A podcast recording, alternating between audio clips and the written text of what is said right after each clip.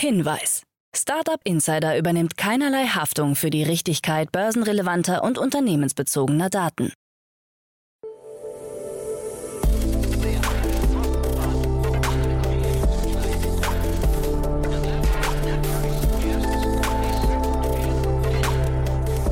Startup Insider Daily. Morgen Update.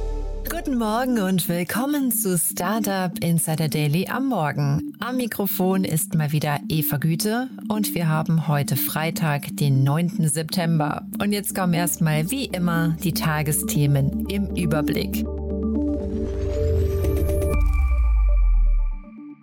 Finn beabsichtigt Kauf von 12.600 Sion. Go Student baut 200 Stellen ab. El Salvador zieht Fazit für Bitcoin-Experiment und Exilregierung von Myanmar plant Kryptowährung. Tagesprogramm. Bei Investments und Exits haben wir heute Daniel Wild, Gründer und Aufsichtsrat von Mountain Alliance, zu uns eingeladen. Daniel hat heute zwei Themen mitgebracht. Zum einen hat der Open Source Passwortmanager Bitwarden 100 Millionen US-Dollar eingesammelt und dann hat das HR Software Add-on Figures in einer Seed-Runde 6,8 Millionen Euro erhalten. Am Mittag begrüßen wir Philipp Buhr, Co-Founder von Marta, anlässlich einer Seed-Runde in Höhe von 6,6 Millionen Euro. Am Nachmittag haben wir dann Sascha Goldstein, Co-Founder und CEO von Jomingo, anlässlich einer Series A in Höhe eines mittleren einstelligen Millionenbetrags bei uns. So viel zum Tagesprogramm. Jetzt geht es weiter mit Anna Dressel und den Nachrichten. Startup Insider Daily. Nachrichten. Finn beabsichtigt Kauf von 12.600 Sion. Das Münchner Auto-Abo-Startup Finn beabsichtigt laut Medienberichten den Kauf von insgesamt 12.600 Sion des E-Automobil-Startups Sono Motors. Nach einer ersten unverbindlichen Reservierung von 5.500 Sion im Jahr 2020 wurde die bestellte Anzahl nun mehr als verdoppelt. Der Nettoverkaufspreis des Fahrzeugs soll voraussichtlich bei 25.126 Euro liegen. Der Produktionsstart des Sion ist für die zweite Jahreshälfte 2023 geplant. Die Auslieferung der ersten Elektroautos an Finn sei dann für 2024 geplant.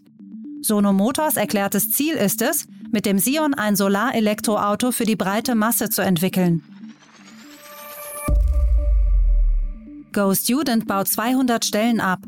Das EdTech-Unicorn GoStudent stellt sein gerade erst gestartetes US-Geschäft ein und entlässt 200 Mitarbeiter, wie Mitgründer und CEO Felix Oswald bestätigt hat. Die Anzahl der Angestellten schrumpft so von 1800 auf 1600. Die Dachregion Frankreich, Großbritannien, Italien und Spanien sollen künftig als Kernmärkte fungieren. Für das kommende Jahr wird ein Wachstum von 80 Prozent angestrebt. Im Januar noch hatte EdTech bei seiner Series D-Runde 300 Millionen Euro erhalten. Im Gespräch mit dem Nachrichtenmagazin Trending Topics verwies Oswald auf das veränderte Marktumfeld. In den letzten Monaten sind die Aktienmärkte insgesamt gefallen. Es gibt steigende Inflationsraten, die man jetzt in Ländern, die von Importgas abhängig sind, wie Österreich, als Konsument stark spürt. Auch der Zugang zu Kapital sei in dieser Situation schwieriger geworden. El Salvador zieht Fazit für Bitcoin-Experiment. Immer mehr Medien berichten kritisch über das umstrittene Bitcoin-Experiment von El Salvadors Präsident Nayib Bukele und werten es als Misserfolg. Vor genau einem Jahr gab Bukele den Startschuss für Bitcoin als gesetzliches Zahlungsmittel. Seitdem ist der Wert der Kryptowährung stark gefallen. Viele Bewohner des Landes gaben an, nie in Bitcoin zu bezahlen und das Startguthaben schnell wieder in Fiat-Währung umgetauscht zu haben. Bukele wird Misswirtschaft, Korruption und mangelnde Transparenz vorgeworfen. Laut Bukele wird einfach noch mehr Zeit für das Experiment benötigt. Exilregierung von Myanmar plant Kryptowährung. Die Exilregierung Myanmars möchte nicht nur eine eigene Zentralbank gründen, sondern auch eine Kryptowährung ins Leben rufen. Eine Milliarde Dollar sollen dafür verwendet werden. Die Mittel sollen aus jenen Geldbeständen Myanmars kommen, die die USA im Februar 2021 wegen des Militärputsches im Land eingefroren haben. Wir brauchen nur den Segen der USA, dass wir das eingefrorene Geld virtuell nutzen können. erklärte Tin Tun Naing, der exilierte Finanzminister Myanmars, gegenüber Bloomberg. Das Geld solle aber nicht ausgezahlt werden, sondern offenbar als Sicherheit für die neue Kryptowährung dienen, da man genau wisse, dass die USA das Geld in absehbarer Zeit nicht freigeben würden. Smartvater stellt E-Mikroauto vor. Mit Johann Hartom Forde hat das israelische Startup City Transformer einen der Väter des Smart als Chief Business Architect and Design Officer an Bord. Nun wurde mit dem CT1 bei der Shift Mobility Messe in Berlin ein neues E-Mikroauto vorgestellt, das sich ausfahren lässt. Im Normalzustand ist das kleine Zwei-Personen-Auto nur ein Meter breit und schafft 30 km/h.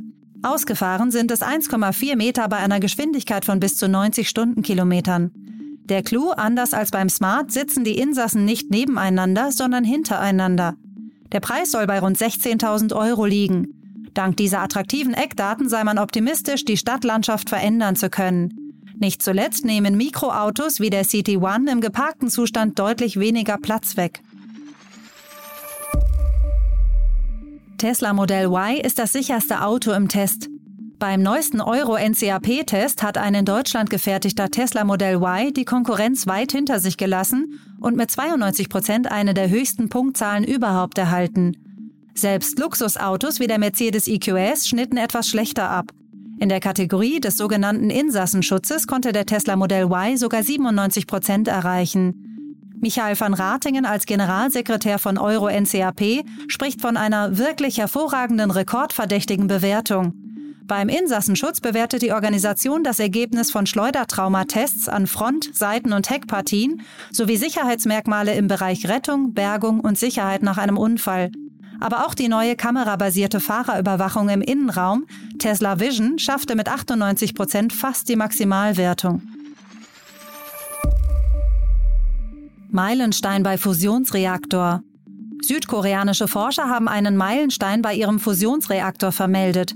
Wasserstoffisotope konnten laut dem Korea Institute of Fusion Energy für 30 Sekunden auf 100 Millionen Grad aufgeheizt werden. Bei früheren Experimenten dieser Art konnte entweder eine ähnlich hohe Temperatur oder eine ähnlich lange Zeitspanne erreicht werden, aber nie beides gleichzeitig. Unklar bleibt, ob sich die Ergebnisse auch auf größere Reaktoren wie den europäischen ITER übertragen lassen. Laut den meisten Forscherinnen und Forschern ist man aber immer noch Jahrzehnte davon entfernt, kontinuierlich Energie aus Fusionsreaktoren zu gewinnen. Zehntausende schauen falsches Apple-Event. Apple hat das iPhone 14 vorgestellt, doch etwa 70.000 Livestream-Zuschauer haben davon nichts mitbekommen. Statt das neue iPhone und neue Smartwatches präsentiert zu bekommen, sahen sie ein Video zu einem angeblichen Krypto-Event von Apple. Hier war ein älteres CNN-Interview mit Apple-CEO Tim Cook mitsamt dem Zusatz Urgent News zu sehen. Immer wieder gab es Hinweise auf Krypto-Webseiten, die angeblich von Apple stammen sollen. Ob es zu einem finanziellen Schaden gekommen ist, lässt sich schwer klären. Nach einem Hinweis des Technikportals The Verge hat YouTube den vermeintlichen Apple-Livestream entfernt. Daily Fun Fact. Tochter von Steve Jobs sieht keinen Unterschied beim iPhone. Beim neuen iPhone 14 hat Apple viele Komponenten des direkten Vorgängers erneut verbaut. Auch bei näherem Hinsehen haben sich deswegen für viele keine echten Unterschiede ergeben. Anscheinend hält auch Eve Jobs, Tochter des Apple-CEO Steve Jobs, die Unterschiede für marginal. Bei Instagram veröffentlichte sie ein Meme, bei dem ein älterer Herr sein Hemd mit einem neuen vergleicht. Beide Hemden sehen exakt gleich aus.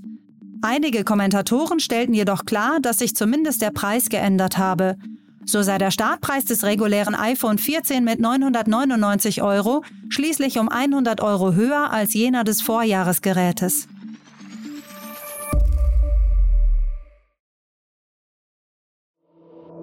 Startup Insider Daily. Kurznachrichten. Das seit sechs Jahren zur Movie-Pilot-Mutter Webedia gehörende Berliner Unternehmen Flimmer hat Berichten zufolge Insolvenz angemeldet.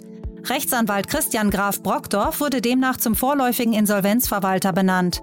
Flimmer ist für Filmfirmen, Streamingdienste und andere Unternehmen tätig und realisiert Kampagnen und Events. Der Google-CEO Sundar Pichai wurde anscheinend mit einem Prototyp der ersten Google-eigenen Smartwatch gesichtet. Diese trug Pichai auf der Bühne vor der diesjährigen Code Conference von Vox Media. Google hatte angekündigt, auf dem für den 6. Oktober angekündigten Pixel-Event weitere Details über die Pixel Watch verraten zu wollen. Das Wiener Startup Revo Foods weitet seine Kooperation mit der Supermarktkette Rewe aus. Die laut Selbstbeschreibung ultrarealistischen Fischalternativen des Startups, darunter Lachsaufstrich, Gravlachs und Thunfischaufstrich, werden in kommenden 1000 weiteren Standorten von Rewe gelistet. Bereits seit Ende 2021 gab es eine Testlistung in 70 Filialen von Rewe Süd. Das Oberverwaltungsgericht Münster hat in einem aktuellen Urteil das Verbot gegen Pornoportale wie Pornhub, YouPorn und My Dirty Hobby bekräftigt. Zwei Pornoportale aus Zypern waren gegen ein von Jugendschützern angestrebtes Verarbeitungsverbot pornografischer Internetangebote in Deutschland vorgegangen. Dadurch werden weitere Netzsperren in Deutschland wahrscheinlich. Wie das Bundesinnenministerium auf Anfrage des Rechercheformates Steuerung F bestätigt, hat der Messenger-Dienst Telegram seine Nutzerdaten an deutsche Sicherheitsbehörden weitergegeben. Dabei handle es sich um 25 herausgehobene Einzelfälle, in denen Telegram Bestandsdaten wie IP-Adressen von Nutzerinnen und Nutzern übergeben habe. Hintergrund seien Fälle möglichen Kindesmissbrauchs und islamistischen Terrorismus. Das waren die Startup Insider Daily Nachrichten von Freitag, dem 9. September 2022. Startup Insider Daily Nachrichten. Die tägliche Auswahl an Neuigkeiten aus der Technologie- und Startup-Szene. Das waren die Nachrichten des Tages, moderiert dieses Mal von Anna Dressel. Vielen Dank dafür. Jetzt enden wir erstmal für den Moment. Schaut sonst gerne bei Investments und Exits vorbei. Dort begrüßen wir heute Daniel Wild, Gründer und Aufsichtsrat von Mountain Alliance. Am Mikrofon war Eva Güte und ich hoffe, wir hören uns später wieder. Habt einen guten Morgen und bis dahin. Ciao.